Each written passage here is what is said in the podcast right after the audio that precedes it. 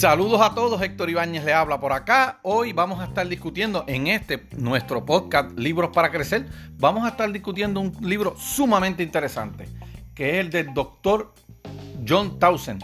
Se titula el libro Gente que suma. Y abajo tienen letras pequeñas, gente que suma, y dice, llene su tanque relacional para la vida, el amor y el liderazgo. Este libro, ¿verdad? Está en su primera edición, fue escrito en el 2019, publicado en el 2019. Eh, tiene 218 páginas aproximadamente, divididas en cuatro, eh, en cuatro secciones y 17 capítulos. Es un libro, por lo demás, bastante interesante. Eh, nos comenta y nos trae situaciones de cómo lidiar con gente que son, él, él las llama crónicas en el libro, nosotros la podemos llamar tóxicas. Y cómo tú desarrollas también nutrientes para la vida, para fortalecer y crecer tú como persona. ¿Quién es el doctor, verdad? El doctor John Townsend, que es el autor de este libro. El doctor John Townsend es un psicólogo. Es un psicólogo, tiene un doctorado en psicología y eh, ha sido coautor de varios libros que han generado sobre 10 millones de copias vendidas. Es decir, son bestsellers, los éxitos de venta. Es consultor de liderazgo, como le mencioné. También tiene un instituto que lleva su nombre, Townsend Institute for Leadership and Counseling, el Instituto Townsend for, para el Liderazgo y la Consejería. Y nos presenta este libro en esta ocasión. El libro eh, es muy interesante. Eh, yo, si usted me preguntara, yo lo recomiendo, pero también le tengo que dar una salvedad, que el autor es una persona de eh, creyente, principio fuertemente cristiano y los expresa en el libro. De hecho, en varias ocasiones usa palabras que son mayormente palabras usadas en el ámbito mayormente cristianos o religiosos, ¿verdad? Él las expresa, no, no por esto le quita méritos al libro. Y nada, sin más preámbulo, vamos a, empezar el libro. Eh, la primera parte del libro se llama El cimiento de nuestras relaciones y él menciona, ¿verdad? En, una página aparte, empezando la primera parte del libro, El cimiento de nuestras relaciones, dice que todo lo significativo comienza en relaciones. Dice que somos más felices cuando sabemos que nuestra vida irá en torno a la gente que no estamos solos, que tenemos gente y que estamos ayudando gente. y aquí, después de esa introducción, que él la llama el cimiento de nuestra relación, empieza el capítulo 1, que lo titula Verdad indispensable. Dice que hay dos tipos de necesidades, las necesidades funcionales y las necesidades relacionales. Y, después que aclara esto, define qué, son necesidades. Dice que son requerimientos que tiene una persona, una persona para lograr lo esencial. Esto es lo que él menciona ahí, las necesidades que tiene una persona para lograr las cosas esenciales de la vida, lo que para él importa. Eh, también dice que las necesidades se diseñaron con el fin de propiciar las relaciones. Dice que por un lado tiene la carencia y por otro lado tiene la persona que provee. ¿ve? Y en ese eh, dar y recibir hay un, se desarrollan las relaciones, él dice. Dice que en la mayoría de los casos nos, nos sentimos nosotros mejor como proveedores que como receptores. Dice que nos complace dar, pero les rehusamos en ocasiones a pedir. Muchas ocasiones, ¿verdad? Uno eh, como persona quizá no, no, quiere pedir ayuda porque muestra cierto grado de vulnerabilidad y él, lo explica más adelante en el libro. Eh, también dice que hay algunos obstáculos que nos impiden pedir ayuda eh, y estos obstáculos, ¿verdad? Él menciona sentirse débil. Dice que, que uno no debe sentirse débil porque es parte normal de nuestras vidas. Sentirse egoísta, lo menciona también. Dice que sentir que pedir algo es como un egoísmo de parte de uno. La desconfianza. Dice que ha habido situaciones que uno pide, ¿verdad? Y han quedado heridas profundas. Sentir vergüenza, dice, dice el autor también, que pensamos que no podemos ser aceptados ni amados. Sentir que no lo merecemos. La vida no se trata de ser bueno, dice, con el que es bueno, con nosotros, sino de amar a los que nos rodean por tener ellos también algunas necesidades. Eh, otra razón que nos impide pedir es preocuparse por ser una carga a los demás. Dice que no quiere gastar tiempo y esfuerzo en, de ellos hacia nosotros. Y dice que la falta de acceso emocional, dice que, eh, pues que cuando uno pide ayuda se, se presentan muchas emociones. Dice que los estudios indican, en este capítulo, ¿verdad? Para terminar, dice que los estudios indican que sin relaciones significativas Dice que presentamos más problemas psicológicos y vivimos menos años. Que, es importante, ¿verdad? La, las relaciones significativas en la vida de la persona. Y con esto básicamente termina el capítulo 2, el capítulo 1 y pasa al capítulo 2, que se titula El árbol del camino al crecimiento. Y déjeme darle un pequeño detalle aquí para, enfocar. Él, él, cuando va desarrollando el libro, él presenta un árbol y él eh, presenta un árbol como si fuera una persona. Entonces los frutos de la persona él dice, eh, así mismo lo llama los frutos, pero que también ese, ese árbol, que es uno, para dar unos frutos necesita unos nutrientes. Y así es que él visualiza este proceso de, las relaciones. Si tú quieres ayudar, necesitas nutrirte para entonces poder dar buenos frutos. Pero nada, seguimos en el, en el, en el circunscribirnos en el, en el, en el libro, ¿verdad? Pero para que tengan una idea o un concepto mejor de lo que él quiere decir en el, en el libro. Eh, porque esa es básicamente la idea del podcast, mantenernos en el libro, en el libro, porque a diferencia de otros podcasts que yo oía, cuando leía el libro no me parecía que el podcast iba muy, muy a la mano con el, con el libro. Y yo quería hacer un podcast distinto en ese aspecto. Pero nada, seguimos en el capítulo 2. El capítulo 2, el árbol, se titula El árbol del camino al crecimiento, como le dije. Es sumamente corto y dice que las personas no nos conocen realmente hasta que saben nuestras necesidades y sensibilidades. Ahí es que, los conoce, que nos conocen realmente. Y dice, eh, y habla de un concepto también en este capítulo que se llama hijos parentalizados. ¿Y qué es esto? Él dice que, llega el momento que las hijas y los hijos deben ser el madre, deben ser la madre o el padre de sus padres. Y, eso es lo que él habla mayormente aquí, cuando eh, en, en este capítulo, el capítulo 2, estos dos conceptos son básicamente lo que nos trae eh, que lo tituló El árbol del camino al crecimiento. Y con esto termina el capítulo 2, pasa al capítulo 3. Y en el capítulo 3 él habla de los frutos, de los frutos del, que yo le mencioné del árbol, que él dice para el crecimiento de la persona. Y los frutos que da una persona, ¿verdad? Que está en crecimiento, dice que, que se dividen en tres categorías. Les dice los frutos de la vida, la felicidad y el éxito. Dice que los frutos tienen tres P, que son personales, productividad y las personas. Dice que personales, ¿verdad? Los frutos personales, que es el primero, el segundo la productividad y el segundo la productividad y el tercero persona. El primero que él habla personal le dice que es cualquier cosa en nuestra vida que queda en el ámbito de nosotros. Eso son las tres P de los frutos. Cualquier cosa en lo personal, cualquier cosa que queda en el ámbito de nosotros. Dice que estos son eh, los comportamientos, que es lo que hacemos, los pensamientos, que es el cerebro, siempre está pensando, incluso dormido, él dice, porque está durmiendo. Esto lo dicen los estudios. Y dice que los pensamientos problemáticos desvían nuestra energía.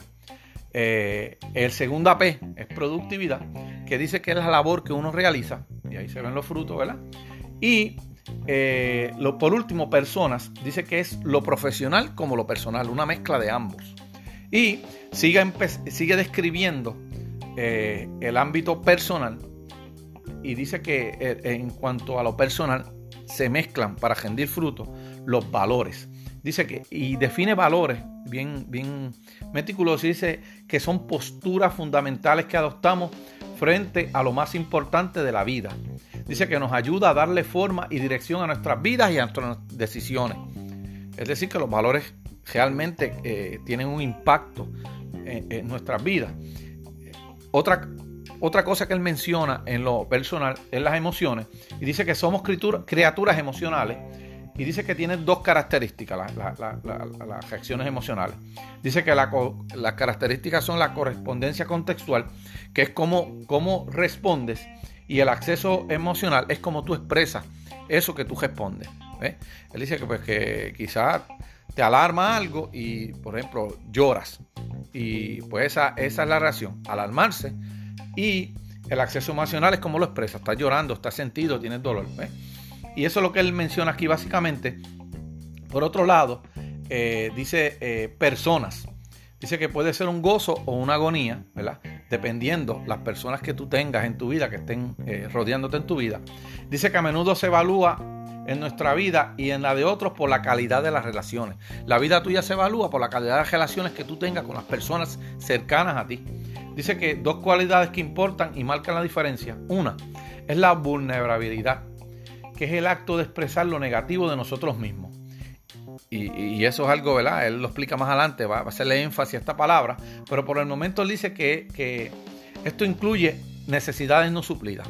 Cuando tú te muestras vulnerable, muestras necesidades no suplidas, errores cometidos, las luchas que tenemos, las debilidades superadas y emociones, emociones difíciles para hablar. Dice que eh, él sigue comentando y dice que el vacío en la relación se da cuando estamos rodeados de cuerpos vivos, pero sin conexión profunda con las personas. Y esto pasa mucho con los celulares, ¿verdad? Que a veces la gente, tú vas a una mesa y todo el mundo está con el celular y nadie se está hablando, ¿verdad? Están, eh, están cuerpos vivos, pero no, están, no tienen conexión entre ellos.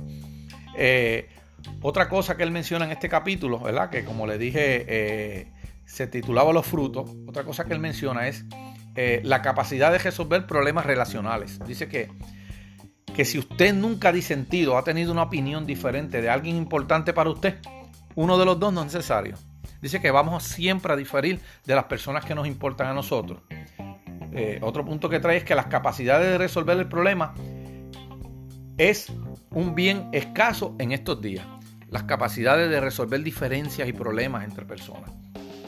Y dice que tener relaciones vulnerables y sinceras es una gran manera de vivir en lo personal y en lo profesional. Que usted tenga esa persona que usted puede confiar, mostrar sus debilidades y mostrarse vulnerable y sepa que esa persona va a estar ahí para usted. Y esto lo menciona en, más adelante el capítulo terminando, cuando menciona el, círculo íntimo de uno.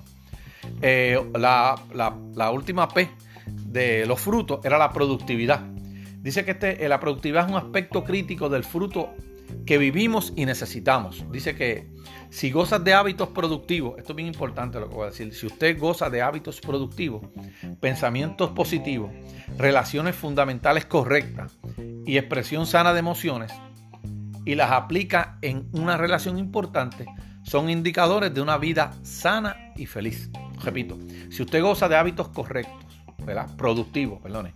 Pensamientos positivos, relaciones fundamentales correctas y expresión sana de emociones y las aplica en las relaciones importantes, son indicadores de una vida sana y feliz. Eh, él sigue mencionando en productividad, en ocasiones se piensa tan positivamente que no logramos identificar los problemas que se tienen de, frente, ¿verdad? A veces el positivismo te saca de la realidad, en otras palabras, lo que él quiere decir, y hay que estar bien pendiente a eso. Hay que tener un grado de positivismo, pero hay que también estar eh, trabajando en la realidad con las cosas. Dice que en la mayoría de las ocasiones el resultado no tiene la culpa porque hay problemas subyacentes. Recuérdese la ley de la causa y el efecto. Él la menciona aquí, que él dice que eh, eh, el efecto, que, que no trabaje con el efecto, que busque las causas. Y si trabaja las causas, el efecto va a cambiar automáticamente. Eh, y eso es lo que menciona mayormente aquí de la productividad, ¿verdad? Que a veces el resultado no, no es el culpable de lo que está pasando, sino son problemas que se están desarrollando por abajo. El capítulo 4, ahí terminamos el capítulo 3, pero quiero mencionarle que este resumen que estamos hablando en este podcast lo puede conseguir, descargarlo completamente gratis por el momento en librosparacrecer.com.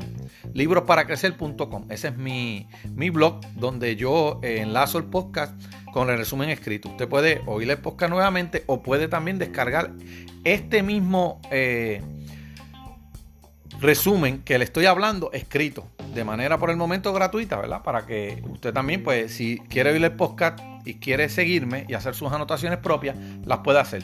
Ahí, librosparacrecer.com. Ese es el, capítulo, el, blog que tenemos ahí para, para, pues, para, para colgar todos estos archivos que estamos resumiendo.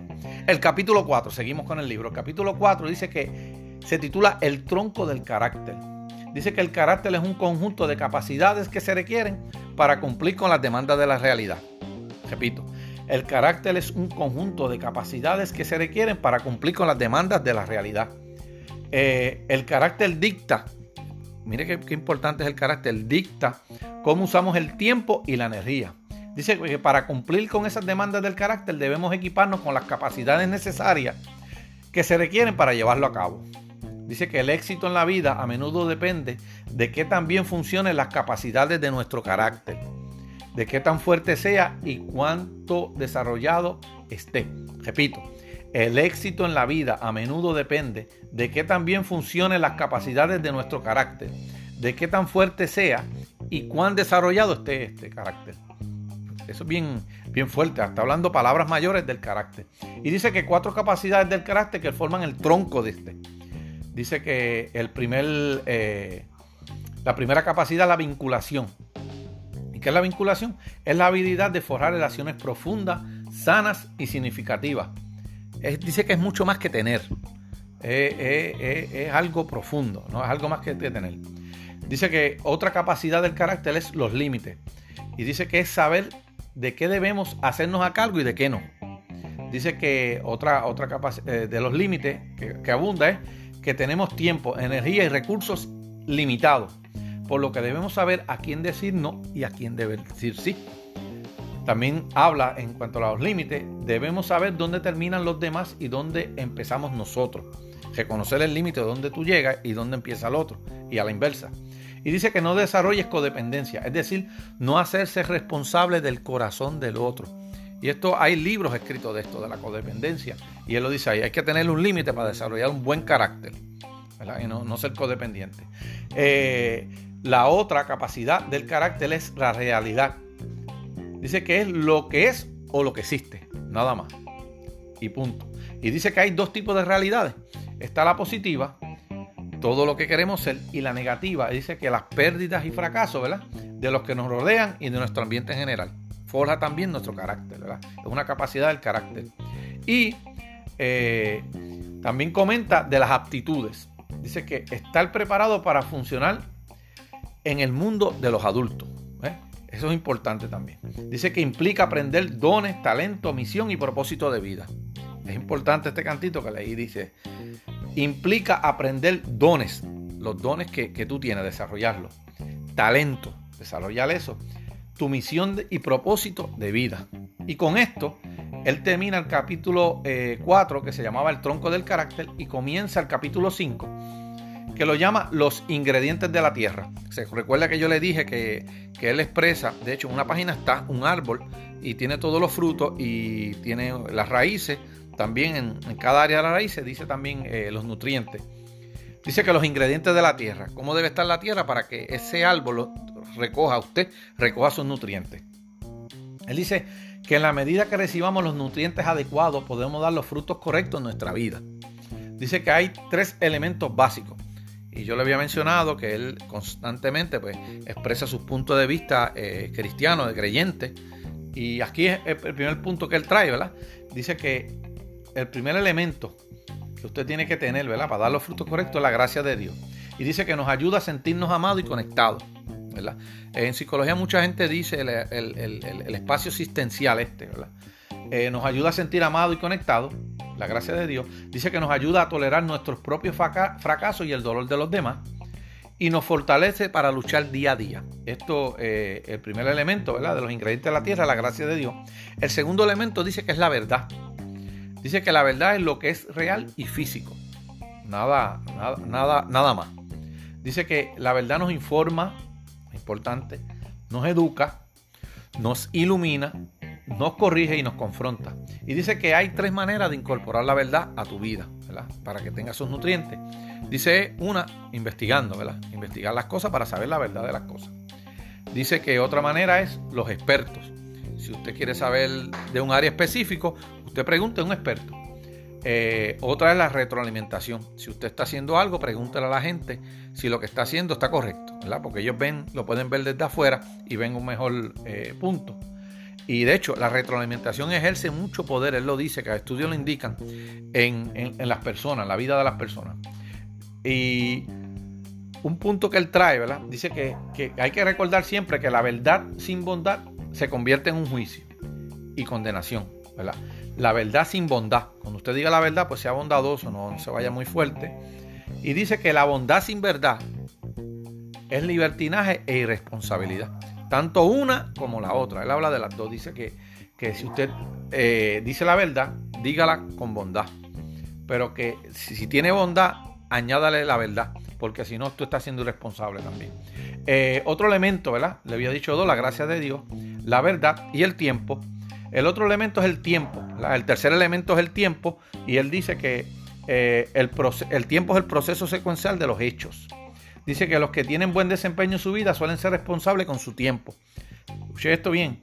Los que tienen buen desempeño en su vida suelen ser responsables con su tiempo. Dice que usan el tiempo como horno de crecimiento. Una expresión bien bonita, ¿verdad? Usar el tiempo como un horno de crecimiento. Dice que el cambio y el crecimiento suelen tomar más tiempo en ocasiones de lo que preveemos. ¿verdad? Que a veces no medimos bien el tiempo los cambios que queremos hacer o los ajustes que queremos hacer en nuestra vida y que toman un poquito más de tiempo. Y con esto, ¿verdad? Él termina en este capítulo, el capítulo 5, la primera parte del libro. Y ahora vamos para la, la parte 2 del libro, que se titula así mismo, segunda parte, los nutrientes. El capítulo 6. ¿Por qué son vitales los nutrientes? Así se titula el capítulo 6. Y lo primero que él menciona dice que la forma del cerebro procesar la información se ve influenciada con las experiencias, ¿verdad? porque son vitales? Porque las experiencias le van a ayudar a usted a, incorporar, eh, a incorporar estas cosas. Dice que hay dos tipos de recuerdos que el cerebro guarda. Dice que los recuerdos objetivos. Estos son los recuerdos que, que el cerebro almacena o guarda. Giran en torno a los hechos del evento, dice él. Los recuerdos objetivos. Y están los recuerdos subjetivos. Dice, estos giran eh, en torno a las emociones. Dice que a veces las emociones dolorosas que se asocian con el evento. Y eh, estas emociones son las que derrotan a uno y lo desmoralizan. Que son, las eh, que, son las que, que uno carga a veces con pesar. La maleta se pesa. Y pues básicamente eso, él dice que esos son los dos recuerdos que el cerebro guarda. Los recuerdos objetivos y los subjetivos. Dice que, que si deseas ayudar a una persona debes hacer dos cosas. Reafirmar la realidad. Dice, si usted quiere ayudar a una persona, debe reafirmar la realidad negativa de lo ocurrido. Punto. Sin minimizarla ni distorsionarla. Y después dice que proveerle una experiencia emocional nueva y, más sana para el individuo. Usted eh, pasó esto, esos son los hechos. Ok, pasó. Pero que usted no puede seguir dándole énfasis a eso mismo. Usted tiene que entonces las emociones que le está trayendo negativas, buscarle el lado positivo y realzarle esas emociones positivas. Dice que esto ayuda a mantener los recuerdos objetivamente, desvanece los recuerdos subjetivos y, y superponen emociones sanas. Dice que a veces nosotros tenemos en estos recuerdos experiencias discordantes. Dice que la forma de ver el asunto no concuerda con lo que se siente. Esas son experiencias discordantes. Y también habla de otro concepto, también de psicología, que es internalización. Eh, dice que es asimilar experiencias o situaciones de otras personas y se convierten en parte de nuestro carácter, que también aprendemos y absorbemos de las experiencias de otras personas viendo. Dice que algo, algo se convierte en parte permanente de, nuestro ser, de eso que nosotros estamos internalizando, que nos está diciendo o estamos viendo de otra persona. Dice que cuando se internaliza una experiencia similar a cuando el cuerpo metaboliza los alimentos, ¿ve? Que no es suyo, pero usted lo está entrando a su cuerpo. Es como los alimentos. Dice que hay cuatro cuadrantes que necesitamos para poder internalizar y recibir los nutrientes. Dice que estar presente. Si usted está hablando con una persona, usted tiene que estar presente y hacer contacto visual, el lenguaje corporal, ¿verdad? Dejarle saber que usted está allí. Otro, transmita lo bueno, es que dar permiso. Transmitir lo bueno, dar permiso, la persona se sienta cómoda diciendo lo que va a decir. Mostrar la realidad. Dice que, eh, que tenga la verdad siempre presente y la información que se está dando y dice que llamar a la acción. Y llamar a la acción es desafiar a dar un paso para crecer. Que esa experiencia no se quede ahí más nada en contarla, que usted le dé una alternativa para que esa, eso cambie. Dice que el cerebro no solo necesita datos objetivos, sino que necesita también datos empíricos. La realidad, lo que pasó, la experiencia. El cerebro solamente no funciona así como por el azar. Y con esto termina el capítulo 6, pasa al capítulo 7 que lo titula Nutrientes Relacionales y le pone entre comillas, no estoy solo. Los nutrientes relacionales, ¿verdad? Vamos a hablar de relaciones. Dice que gracias a la, neurociencia e investigaciones sobre el apego, sabemos que gran parte del crecimiento y de la salud deriva simplemente de comunicaciones mutuamente que, que, tenemos, que estamos. Es decir, sabe que, que, que, investigaciones que se han hecho ya sobre el apego, dice que, que el parte de ese crecimiento o de la salud deriva simplemente de uno estar comunicándose con la persona y hablando de, esa, de esas experiencias, relacionándose con, la persona a base de las experiencias. Dice que el, aislamiento es una de las experiencias más debilitantes que podemos vivir. Y los estudios han demostrado que en momentos de estrés perdemos el enfoque, la perseverancia y la energía. Esta es la razón de estar junto con otra persona. Dice que las emociones tienen matices es decir, que las emociones pueden eh, tener grados, no tienen matices. Y dice que los líderes excelentes y las personas sanas se vuelven competentes usando el lenguaje emocional. Repito, los líderes excelentes y las personas sanas se vuelven competentes usando el lenguaje emocional. Eh, por otro lado, él menciona en, este nutriente, ¿verdad? Los, nutrientes relacionales, él menciona, el primero que te menciona es la aceptación. Esa es la, el primer nutriente emocional. Dice que aceptar algo es cuando tú te conectas sin juzgar. Dice que cuando alguien se siente juzgado, lo correcto es la aceptación incondicional. Hay que cuidarse de sacar el juez mental que todos llevamos. En otras palabras, usted acéptelo y no juzgue a la persona. Simplemente acéptelo y ya. Eh, dice que no podemos mostrarnos vulnerables y francos hasta que no hemos sido aceptados. Si usted tiene un eh, una persona tiene un problema y usted está tratando de entrarle, ¿verdad? Para hacer conexión con él, primero tiene que aceptarlo, porque si no lo acepta, la persona no se va a abrir con usted. Dice que eh, no podemos mostrarnos la aceptación, perdona, la aceptación abre puertas a todas las emociones positivas y nos da la oportunidad de crecer, cambiar y de sanar de forma óptima. Eso es lo importante de la aceptación. Dice que si desea aceptar realmente a alguien, no minimice nunca lo negativo del comportamiento de la persona. Usted sepa que esa persona lo hizo mal. Pero usted acéptelo, punto. Pero no minimice el hecho. Simplemente usted lo acepta a él, a la persona. El hecho, pues pasamos juicio luego. Eh, el segundo eh, punto que él trae después de la aceptación es la sintonización. Dice que es cuando alguien te entiende sin decir muchas palabras, que tú entras en sintonía con esa persona. Y la sintonía dice que es similar a escuchar activamente. Dice que consta de tres elementos la sintonía. Hacerse consciente del estado emocional de la otra persona, responder con empatía y sentir armonía, que la cosa está tranquila o que se está tranquilizando. Y esto es la sintonía. Eh, lo que le sigue es la validación. Dice él que cuando nosotros validamos a alguien, transmitimos que su experiencia es significativa y que no debe ser minimizada ni descartada. Dice que la validación nos ayuda a prestar atención a nuestras experiencias y encontrar lo mejor para poder tomar buenas decisiones sobre lo que ocurre en el presente. Repito, la validación nos ayuda a prestar atención a nuestras experiencias y encontrar lo mejor, que, lo mejor para poder tomar buenas decisiones sobre lo que ocurre en el presente. Y por último, en validación dice que todos tenemos tendencia a obsesionarnos y a preocuparnos insistentemente por algo que no podemos cambiar, cuando lo mejor es seguir adelante. Si usted no lo puede cambiar, fine, siga para adelante. Está bien, todo normal, está bien, siga para adelante. Eh, el otro punto que él trae, ¿verdad? Eh, que había traído aceptación, sincronización, validación. Ahora trae identificación, ¿verdad? Esto de los valores eh, nutricionales relacionales. Dice que el poder de identificación proviene de lo que se denomina normalización. ¿Y qué es la normalización? Dice que de cuando usted no se siente extraño ni, ni mutado, cuando usted se siente igual que todos los demás. Dice que cuando nos sentimos normales, el cerebro puede sentirse cómodo al estar conectado y apegado a las demás personas sintiéndonos y comportándonos mejor. ¿eh? Usted es parte del grupo o la tribu. Los líderes que se muestran vulnerables con sus empleados en cuanto a sus propias luchas, dice él, inspiran más compromiso y lealtad. Porque lo ven como un ser humano, es un igual. Dice que cuando alguien le pida identificarse con la situación, sea breve y le aplique la regla de los 60 segundos. No hable más de 60 segundos. Si alguien le pide identificarse, dice él. Dice que cuando se identifique, trata de contar su propia historia y deje que la persona afectada cuente su historia. Y usted tiene 60 segundos para contarla. Eh, el otro punto, después de la identificación, es la contención. ¿Y qué es la contención?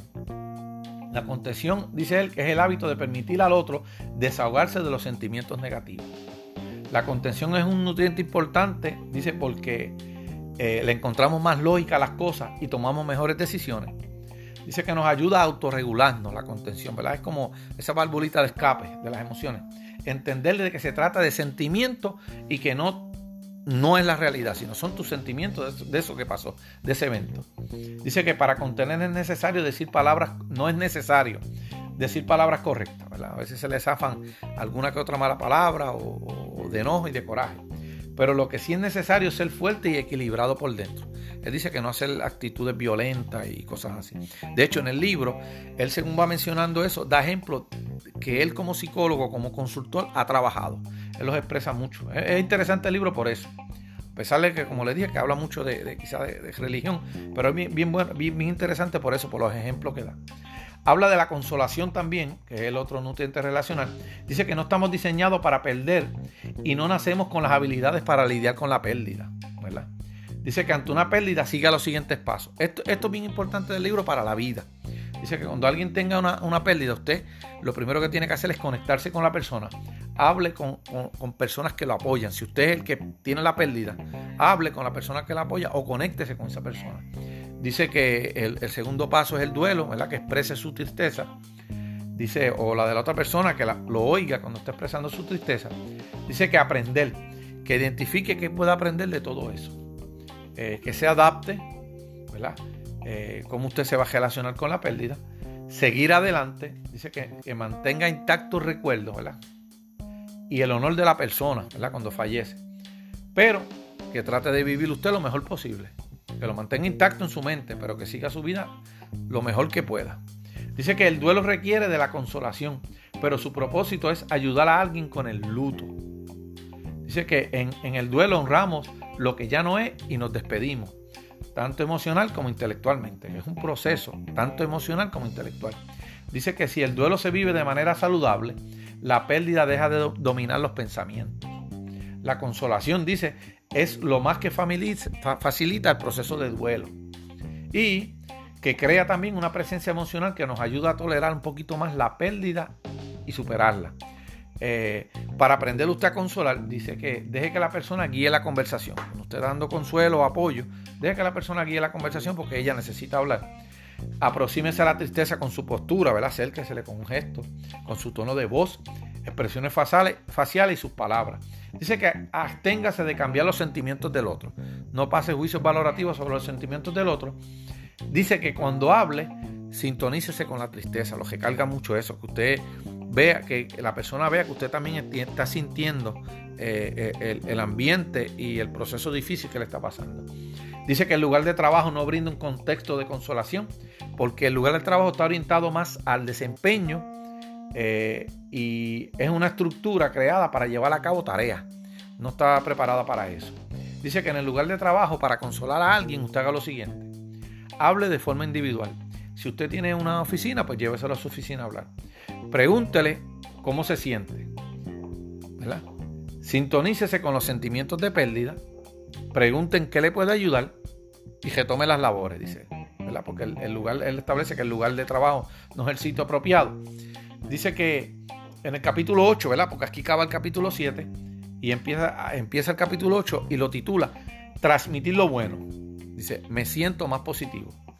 Este es el, nombre del capítulo, El, título del capítulo. Y empieza hablando de las afirmaciones. Dice que necesitamos escuchar lo bueno de parte de los demás. Y no afirmaciones que usted se sienta a meditar y a pensar legal no, no. Afirmaciones cuando una persona dice lo bueno, ¿verdad? Dice que afirmar es notar una cualidad de una persona o algún logro que requiere esfuerzo de su parte y reconocerlo. La afirmación debe ser vinculada al esfuerzo. Y dice que cuando más específico sea la afirmación, más poder tiene. ¿verdad? Porque él está hablando aquí de transmitir cosas buenas. Dice que lo otro que él habla, eh, transmitiendo cosas buenas, además de la afirmación, reconocer los logros de la persona o el esfuerzo, dice que es el ánimo. Y dice que la palabra ánimo viene de la palabra francesa encourager, que significa infundir aliento al corazón. Qué palabra bonita, ¿verdad? Encourager, ánimo. Eh, infundir aliento al corazón. Dice que la diferencia del, ánimo, a la afirmación es que la afirmación se puede dar en cualquier momento. Esa es la diferencia entre una y otra. Eh, también sigue, además de, las dos primeras que dijo, afirmaciones y ánimo, habla del respeto. Dice que el respeto es honor o valor asignado a alguien. Eh, dice que cuando tú transmites respeto, expresa que ocupas un lugar de honor en la vida de alguien. Dice que tres razones por las que necesitamos ser respetados y dar respeto. Una, por el carácter. Dos, por las decisiones que tomamos. Y tres, por la libertad de tomar decisiones. Eh, ahí sigue hablando, después de la tercera, que es respeto, pasa a la cuarta, que es la esperanza. Dice que el ánimo, el ánimo que habíamos hablado que era la segunda, es al presente. La esperanza es al futuro. Dice que la esperanza es lo que nos da energía para seguir adelante, aunque sea improbable un resultado positivo en el momento. La esperanza es lo que nos da energía para seguir adelante, por eso lo repito, aunque sea improbable un resultado positivo en el momento. La esperanza es a largo plazo. Dice que si tiene molestia con su futuro personal o profesional, puede ser que su esperanza se ha visto frustrada por no estar basada en realidades. A veces uno tiene problemas con el futuro y es que tiene problemas, ¿verdad? Porque ha pasado eh, situaciones. Dice que habla del perdón. Dice que el perdón es una, esa es la primera vez que yo oigo esta definición, es la cancelación de una deuda. Dice que cuando perdonamos, estamos en riesgo de entregar al ofensor, cuando no perdonamos, estamos en riesgo de entregar al ofensor el control de nuestras vidas, incluso obsesionarnos con él, con la persona. Que cuando usted no perdona, usted está latente riesgo de que usted entregue el control de su vida a otra persona y usted lo suelte, no lo tenga usted. Dice que tenemos que cancelar la deuda emocional, que es la que se refiere que se cancela. Dice que perdonar no es lo mismo que sanar. Y dice que cuando, cuando alguien diga que no necesita hablar de ese suceso o, de esa relación, porque ya perdonó a esa persona, por lo general él dice que su experiencia como psicólogo le dice que eso no es cierto. Dice que, que no haga del perdón usted solamente en la mente, o sea que no, no realice el perdón solamente en la mente cuando lo hace mal. Dice que hágalo en relación con otra persona, que le pida perdón a la otra persona y que experimente el beneficio de esto. Él, dice, él dice eso.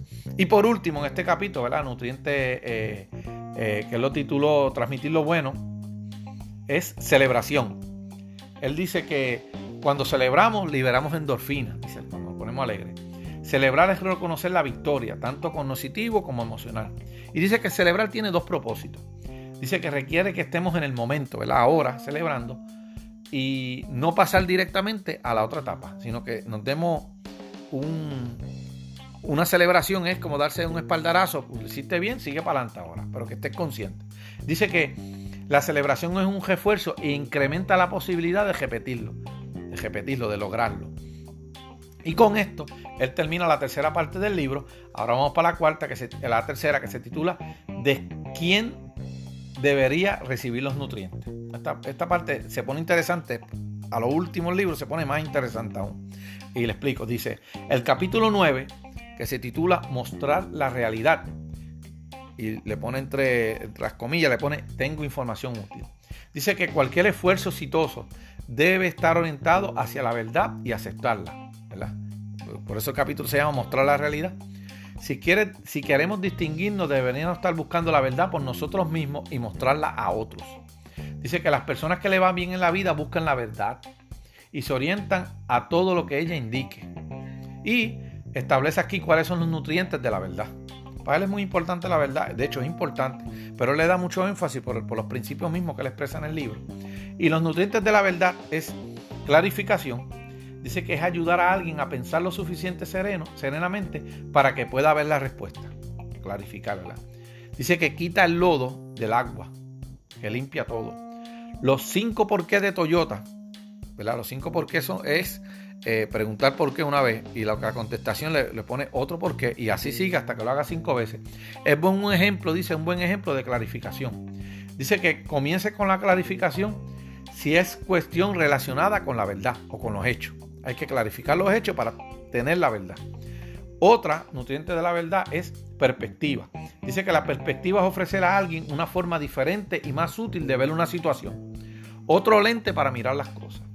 Y él, habla aquí de entendimiento. Y dice que el entendimiento es encontrar la lógica al verdadero problema de una situación. Dice que es una mirada más profunda sobre la causa del problema. Cuando usted está buscando el entendimiento, usted tiene que mirar más profundo lo que dice. Y habla también de la retroalimentación, ¿verdad? Como otro nutriente de la verdad.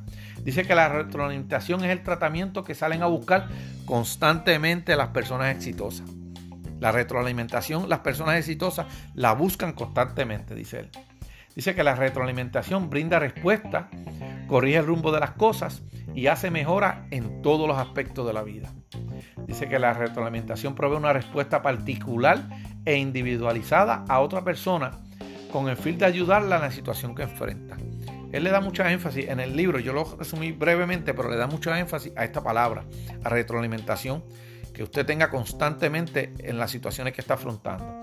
Y dice que la retroalimentación más efectiva, según estudios que, él, que él ha tenido, eh, estudios que se han hecho, investigaciones que ha tenido a la mano, Dice que, en la retroalimentación usted recargue los, los, aspectos más positivos que los negativos y es más efectiva la retroalimentación. El otro punto que le eh, habla como nutriente de la verdad es la confrontación.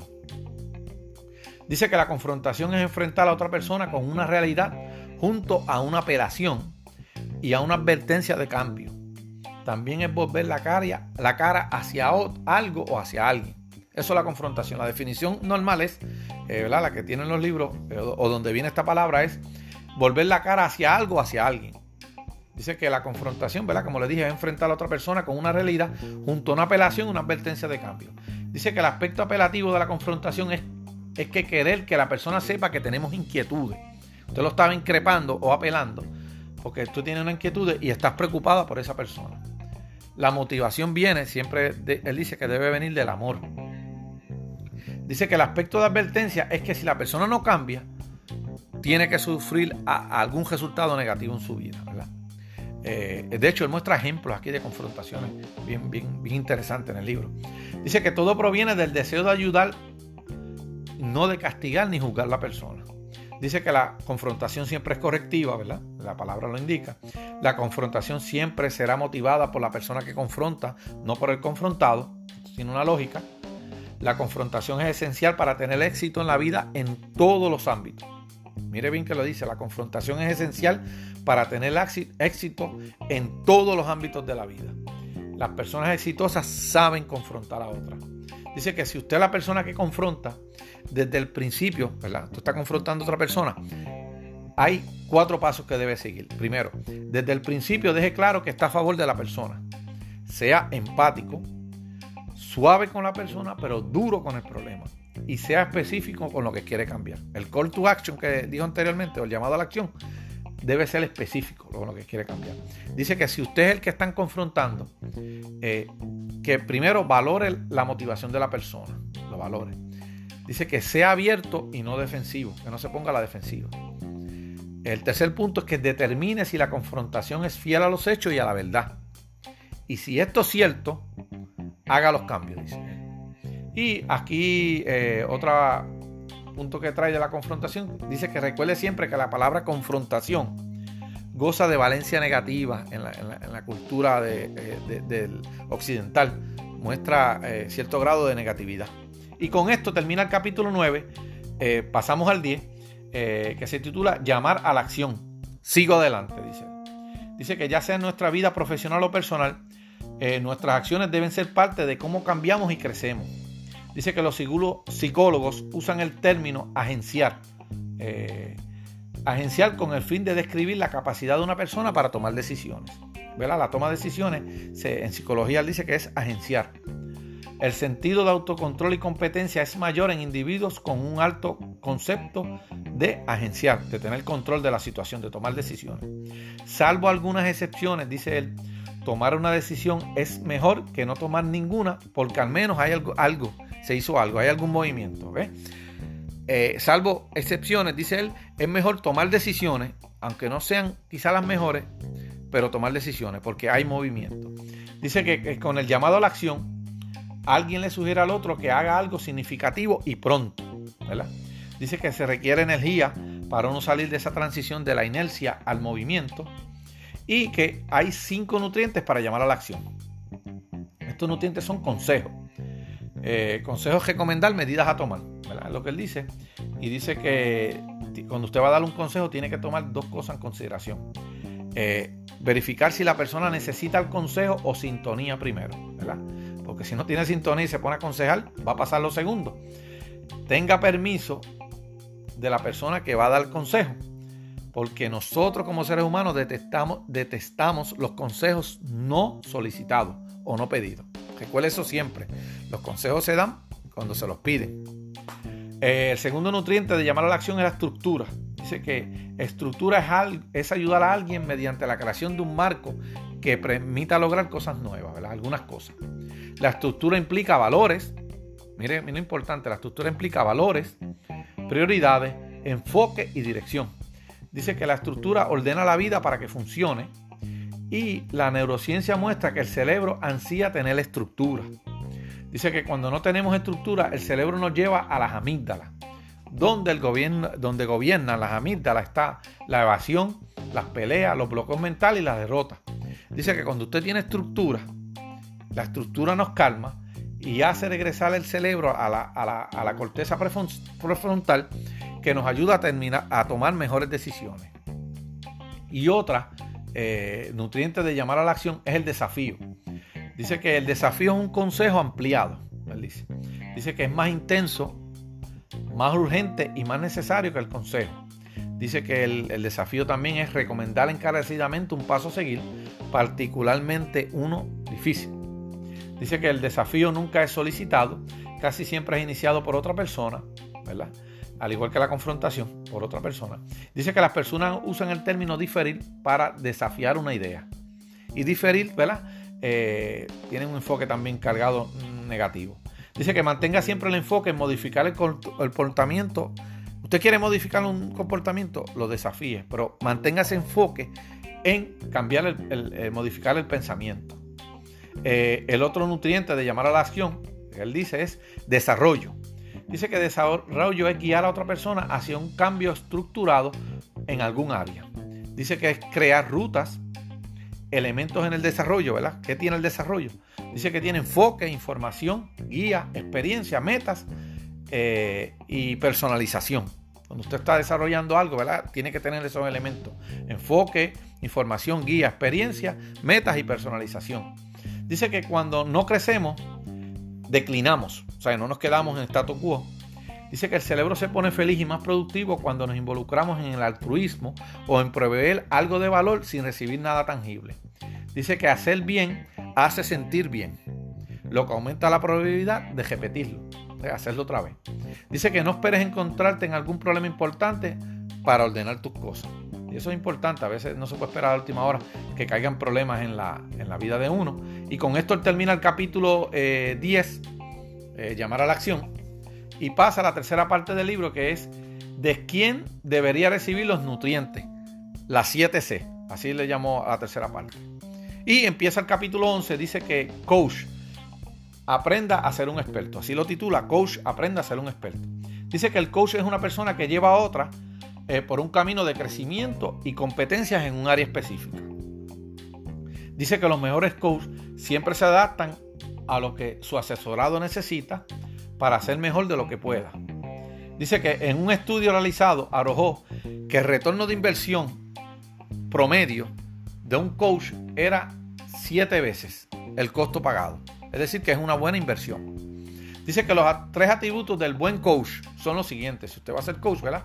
Necesita experiencia en la materia. Y necesita las competencias de ser coach.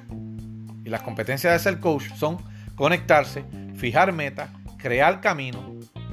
El coach cuestiona, supera obstáculos, rinde cuenta y mide resultados. Esta última es bien importante. Estas últimas dos, rendir cuenta y medir resultados. Y la otra cualidad del coach, las primeras dos eran experiencia en la materia, tiene que tener las competencias de un coach y dice que es la autonomía. Dice que el coach pues tiene que ser amigable, amistoso y tiene que ser una relación en libertad, libre. Eso es lo que él dice en este capítulo 11 de los coaches. Interesante este capítulo, muy interesante. El capítulo 12, ¿verdad? El capítulo 12 eh, lo llama camaradas. Forme su grupo de vida. Yo le había hablado al principio que él hablaba de la vulnerabilidad y de esta palabra. Aquí es que la menciona con, el, con el, grupo de vida. Él dice que usted tiene que formar un grupo de vida con sus camaradas. Dice que el grupo de vida está formado por aquellos individuos que saben todo y aguantan todo de usted. Así como usted sabe todo de ellos y aguanta todo de ellos. Es recíproco. La familia de origen tiene un tiempo limitado porque no fuimos diseñados para seguir dependiendo emocional y financieramente de nuestra familia de origen, del padre y la madre, que menciona ahí. Dice que un grupo de vida se aconseja que sea de 3 a 10 personas, un grupo pequeño. Dice que las cualidades de un grupo de vida son compartir valores esenciales, valores son creencias fundamentales sobre la vida, como les dije anteriormente, que sirven de brújula para nuestro camino y nuestras decisiones. Dice que eh, otra cualidad es que participan en un sistema de crecimiento estructurado. Otra cualidad más es que tienen una postura en pro del otro, ¿verdad? Que busca, cada cual busca lo mejor, lo mejor de cada cual, ¿verdad? En ese grupo de 3 a 10. Dice que usted pueda mostrarse vulnerable y mostrar sus vulnerabilidades, en lo que usted es vulnerable, en sus errores, sus luchas, sus debilidades, necesidades, decisiones. Eh, y dice que, que son difíciles de expresar, ¿verdad? Pero que son importantes expresar las vulnerabilidades que uno tenga en la vida. Dice que en este grupo, otra cualidad del grupo que es veraz, dice que ese principio no se tranza, siempre tiene que decir la verdad. Usted tiene la confianza de decir la verdad. Dice que es recíproco, todos están juntos en el proceso y es disponible. Esas personas para usted están disponibles, están cerca. Dice que el grupo de vida debe incluir relaciones entre sexos opuestos, que debe, usted debe tener un círculo de hombres, mujeres, en este caso él mayormente hace énfasis a su esposa, si tiene pareja o su pareja, su novia, lo que sea, eh, que esté cerca de usted. Y con esto, ¿verdad? Él termina hablando de, de sus camaradas, de su, formar un grupo de vida del círculo este de 3 a 10 personas y pasa al capítulo 13, que es sumamente corto, y dice, eh, lo titula Conocidos, hágase de muy buenos conocidos. Y aquí menciona que dice que los conocidos consisten en relaciones agradables, pero de poco compromiso. Usted los ve, los saluda, chévere todo, fine, vamos por ahí, compartimos y ya. Dice que los conocidos pueden ser relaciones importantes, pues, específicamente en lo laboral, él le da énfasis, y en lo eh, profesional, él le da mucha énfasis. Y con esto termina el capítulo 13, pasa al capítulo 14, y el capítulo 14 se llama Trabaje conectado y productivamente. Él dice que el trabajo es una parte esencial de la vida, ya que consume la mitad del tiempo que estamos despiertos. Dice que la cultura de trabajo es la forma en que las relaciones y el comportamiento impulsan el desempeño. Dice que los equipos en el área laboral son como familias laborales. Y es verdad, porque usted pasa más tiempo a veces con, su compañero de trabajo que con su familia. Dice que en la mayoría de los casos no se logran las tareas asignadas por problemas relacionales que cuando su trabajo hay problemas relacionales, pues no se logra el fin o la meta o el desempeño de ese grupo. Dice que el trabajo no es el contexto principal eh, para el crecimiento personal, ni la consejería, ni la sanidad. Le explico. El área del trabajo, ya lo había dicho anteriormente, no es el mejor lugar para usted eh, hablar de crecimiento personal eh, o de consejería o sanidad. el ese es el lugar para producir. Y con esto termina el capítulo 14, pasa al 15, que lo titula Cuidados, provea para los demás.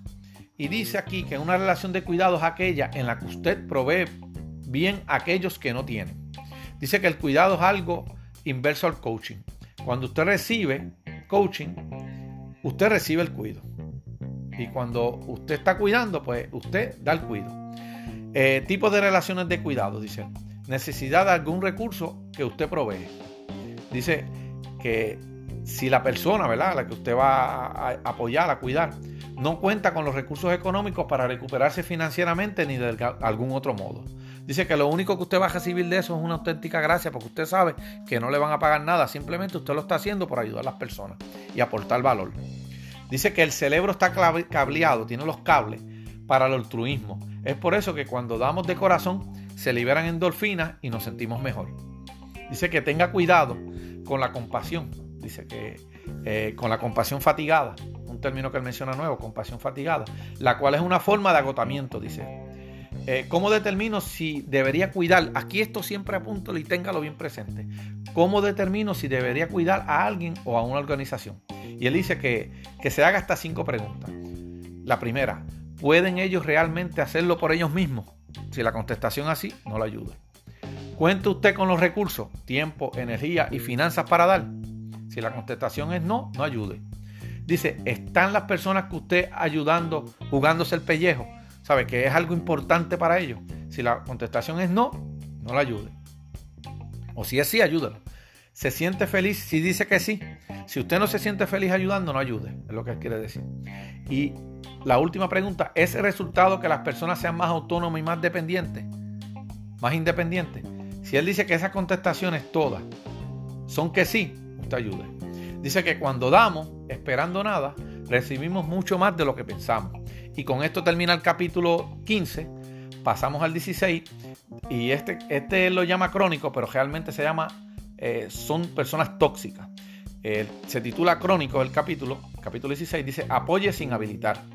Dice que una persona crónica o tóxica es una persona que puede vaciarlo o desgastarlo. si da constantemente a alguien sin ninguna mejora observable a lo largo de un tiempo, es probable que se encuentre invirtiendo en una persona tóxica. Dice que las personas tóxicas presentan cuatro rasgos para que usted lo identifique.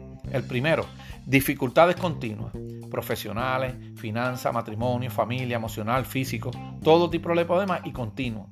Dice que poco entendimiento, también expresan estas personas tóxicas, poco entendimiento sobre lo que le corresponde y cuando le toca comprender el papel que ellos desempeñan para la situación actual, se quedan en blanco. Ese es el segundo patrón. El tercero, patrones de comportamiento disfuncional. Dice que cometen los mismos errores y tienen una curva de aprendizaje plano. Dice que el, el, quinto es con buenas intenciones, pero efectos dañinos. Son personas agradables y amables, pero los efectos que tienen sus decisiones son dañinos. Y dice que las personas tóxicas y las que necesitan cuidado son similares porque tienen dificultades continuas y significativas. Dice que la diferencia entre esto es que el que recibe ayuda se hace responsable ante lo que da y usa los recursos para cambiar y crecer. Y el crónico es una especie de agujero negro. El que necesita ayuda pues da y recibe. Este no, este es un agujero negro. Y dice que cuide de no ser un antidepresivo para las personas tóxicas. Dice que cuide también de no caer con las personas tóxicas en un estado de esperanza defensiva, esperando que las personas cambien y mejoren con base a la esperanza y no a la realidad. Dice que si una persona tóxica quiere nuestra ayuda, debe sobrellevar algo de su carga encargándose de su vida, de alguna responsabilidad. Y dice que el éxito en el crecimiento consiste en que cada año tengamos problemas diferentes que vayan surgiendo a raíz de tener nuevas y mayores cargas y habilidades. Y con esto, ¿verdad? De las personas tóxicas, este capítulo es bien importante. Pasa el 17, que es el último, y dice, contaminantes, póngase en cuarentena usted y sus recursos. Dice que un, un contaminante es una persona que busca perjudicar a los demás. Esto es un mala fe prácticamente. El dolor no es por accidente o inmadurez. Dice que en ocasiones la ración del contaminante es la ganancia personal. Esta persona lo que quiere es ganar algo y por lo general sienten una envidia profunda que niegan. Tiene que cuidarse de estas personas, tenerlas en el circuito cerca. Dice que la envidia es la actitud resentida por la percepción de que todo lo bueno es para lo demás. Es un envidioso también lo que dice ahí. Dice que algunas sugerencias al tratar con contaminantes son las siguientes. Una, protéjase. No ponga ni su dinero, ni su tiempo, ni su corazón, ni otros recursos con estas personas contaminantes porque va a hacerle daño. Dígales la verdad, él dice. Viva la realidad. Tendemos a olvidar lo negativo porque estas personas tienen cosas positivas. O lo que se llama el Hitler tenía mascota. Dice que nunca minimice este tipo de carácter porque podría poner en riesgo su vida, activos y su familia. Y dice, por último, actúe con base a los frutos o resultados. Dice que solo confíe en ellos cuando hayan demostrado con el tiempo objetivamente que son dignos de confianza. Y nada, con esto acaba el capítulo 17 y acaba el libro. Nada, y acabamos un libro muy bueno, lo recomiendo que si tiene la oportunidad lo compre. Nada, si le interesa eh, tener, descargar el libro, le dije que librosparacrecer.com. Le doy las gracias por su atención. Espero volver a oírlo en el próximo podcast que hagamos. Y nada, Gracias por su atención. Nos vemos y recuerde, librosparacrecer.com. Allí tiene para descargar completamente gratis el resumen descrito de este libro. Dios me los bendiga a todos. Desde acá de Puerto Rico, muchas bendiciones en este año y que le vaya muy bien. Dios me los cuide y nos vemos en el próximo podcast. Nos estaremos oyendo. Bye bye. Bendiciones.